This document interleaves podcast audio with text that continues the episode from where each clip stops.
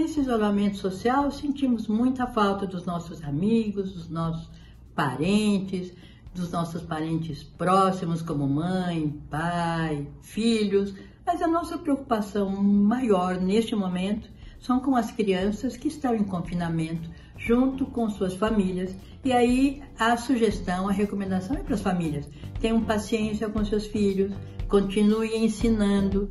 Eles têm que aprender, manter-se do ponto de vista da inteligência, da cognição, como a gente fala, ter acesso a situações do cotidiano que possam fazê-los pensar. Nós temos que manter essas crianças pensando. Vamos brincar? Sim, vamos brincar sempre levantando pensamentos. Quando tínhamos aula, os professores sentiam falta da família.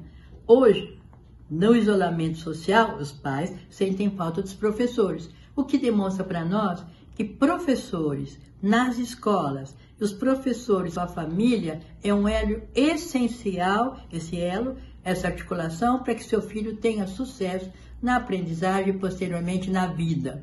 Para isto, eles têm que manter contato. Mas nós sabemos que um país tão desigual como o nosso, nem sempre isso é possível, porque nem todos os pais têm acesso ao que nós chamamos de dispositivos móveis, tablets, celulares.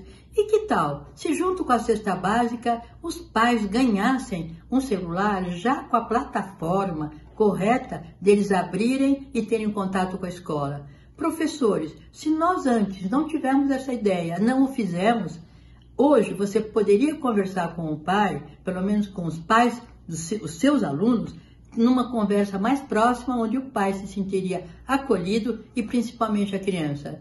Esta ideia é uma ideia que as políticas públicas poderiam pensar, porque nem só de comida a gente vive, a gente vive de conhecimento e após essa crise toda que vivemos, o conhecimento que nós tivermos adquiridos nesse período vai ser de grande valia.